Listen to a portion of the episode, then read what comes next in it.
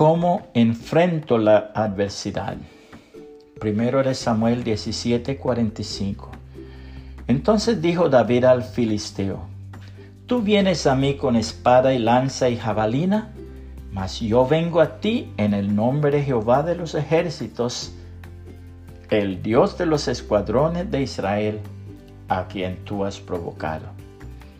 La adversidad es motivo y razón para que algunos se hundan en desesperación y en depresión, mientras para otros es una oportunidad de superación.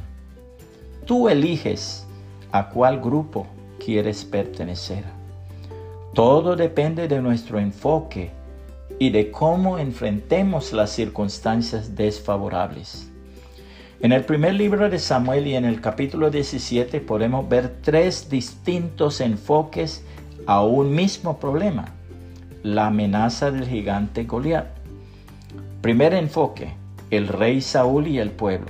Verso 11. Oyendo Saúl y todo Israel estas palabras del filisteo, se turbaron y tuvieron gran miedo. Segundo enfoque, el del ejército de Israel. Verso 24. Y todos los varones de Israel que veían a aquel hombre huían de su presencia y tenían gran temor. Tercero, el enfoque del joven David. Verso 32. Y dijo David a Saúl, no desmaye el corazón de ninguno a causa de él. Tu siervo irá y peleará contra este filisteo. Qué diferente era el enfoque de David. Él pudo ver mucho más allá de la estatura de Goliat, la grandeza de su Dios. Si tienes una relación personal con el Señor Jesucristo, Él podrá ayudarte a aprovechar positiva y creativamente cualquier adversidad.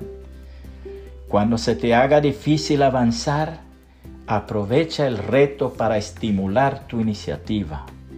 Lucha con fe y persistencia en procura de tus objetivos. No los pierdas de vista.